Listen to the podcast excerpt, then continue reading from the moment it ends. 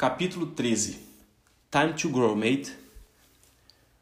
Dois dias depois da final da Copa do Mundo, eu já tinha um destino definido porque não voltaria para o Brasil. Acontece que depois que gravei o podcast e conheci o pessoal lá em São Petersburgo, nós ficamos muito amigos. E o Patrick, que era o dono da casa, havia me dito que as portas da casa dele estariam abertas para mim. Levei aquilo a sério. Combinamos que eu passaria um tempo morando com ele e com a galera que tinha curtido a Copa com a gente. Na hora de arrumar uma passagem para São Petersburgo, mais uma vez eu aproveitei o REC de passagem dos ingressos da Copa. O mesmo ingresso que eu tinha usado para ir para Moscou, eu poderia usar para sair de lá. Consegui a passagem e parti para a cidade que seria a minha casa, até o tempo que eu poderia ficar na Rússia dentro da lei. Eu fui num daqueles trens típicos da Rússia, onde se tem um leito e você pode ir dormindo.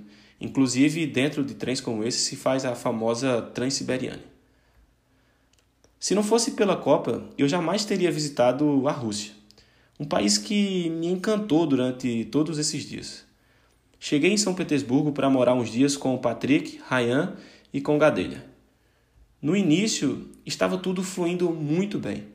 Demos vários rolês juntos, fiz aulas de jiu-jitsu lá na Stone Fight e consegui descansar depois de uma jornada bastante longa.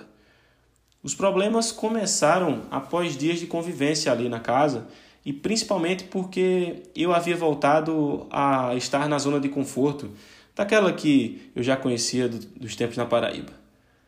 Já não me preocupava mais com onde ia dormir ou o que iria comer, Estava me sentindo bem confortável e acabei não produzindo nada ao longo dos dias que eu tive lá.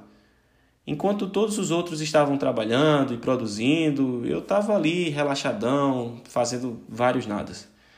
Ainda mais que todas as pessoas que vinham falar comigo eram sempre para me botar para cima, sempre para elogiar minha jornada e dizer o quanto que eu era foda por ter feito o que eu fiz e ter viajado até a Rússia sem ter condições. Só que dentro da casa onde eu estava, só o fato de ter uma história de vida legal já não estava valendo muita coisa. Por conta de eu ter relaxado demais, rolou uma treta entre mim e o Ryan.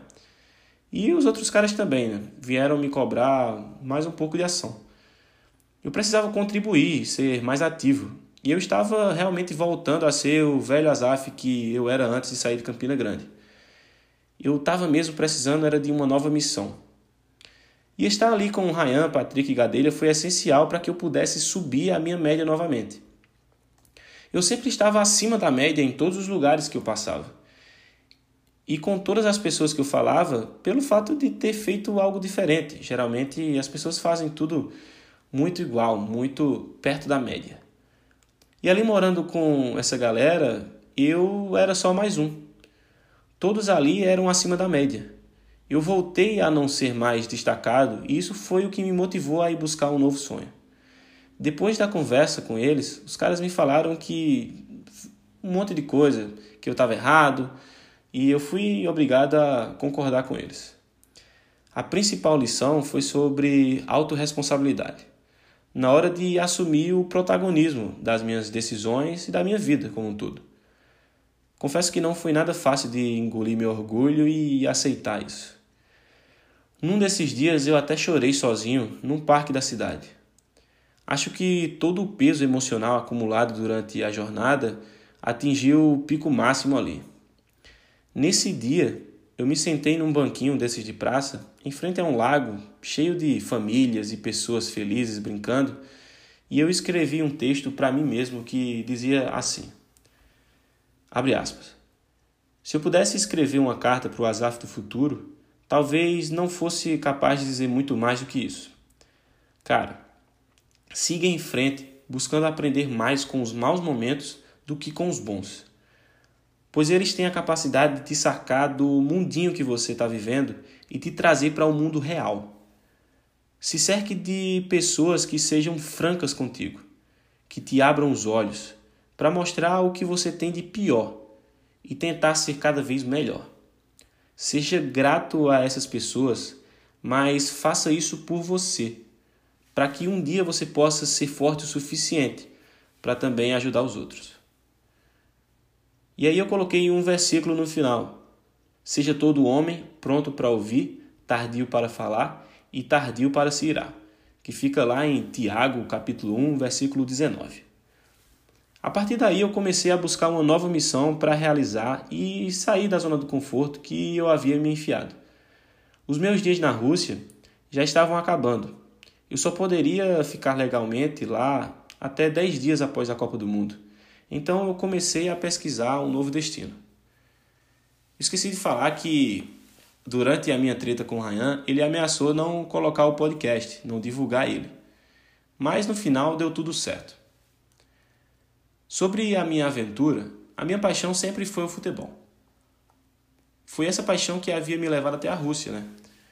E que me havia feito passar por tudo que eu passei e ter acumulado uma baita experiência que poucas pessoas têm.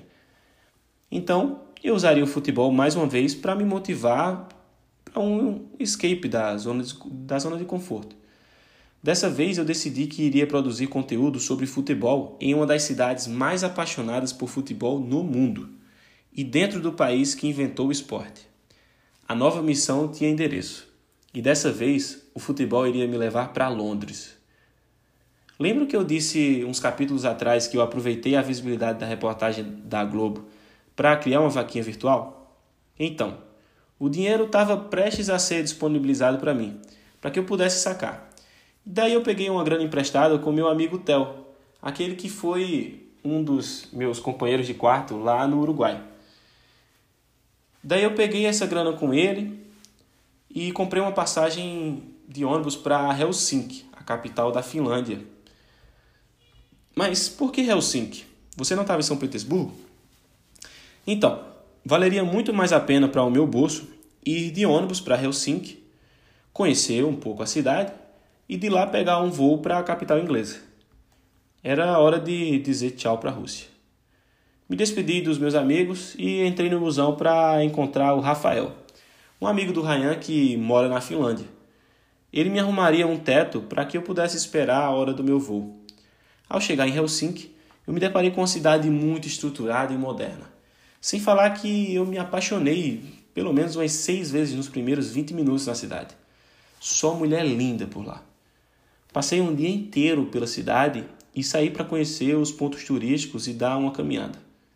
Adorei o lugar e com toda certeza gostaria de voltar com mais calma no futuro. Depois de uma noite na Finlândia, era enfim a hora de voar para o meu novo destino, para minha nova casa. Passei por muita coisa e o caminho não foi nem um pouco fácil. Saí da Paraíba com a intenção de conquistar a minha independência e transformei um desejo que tive lá em 2014 em uma história que inspirou milhares de pessoas em 2018 e inspira até hoje. Foram várias noites sem saber onde iria dormir, o que iria comer ou se teria algum dinheiro no dia seguinte. Mas essa história nunca se tratou de dinheiro e sim de perseverança, força de vontade e principalmente de muita ousadia. Foram esses motivos que me fizeram sair de casa, da casa dos meus pais e, e conquistar um mundo novo que eu não havia nem ideia que existia. Agora, finalmente, a minha aventura estava indo para uma nova fase. Assim que eu desembarquei no aeroporto, pus os pés na rua e vi logo aquele ônibus vermelho de dois andares andando na contramão. Eu finalmente havia chegado na Terra da Rainha, onde a minha vida mudaria para sempre.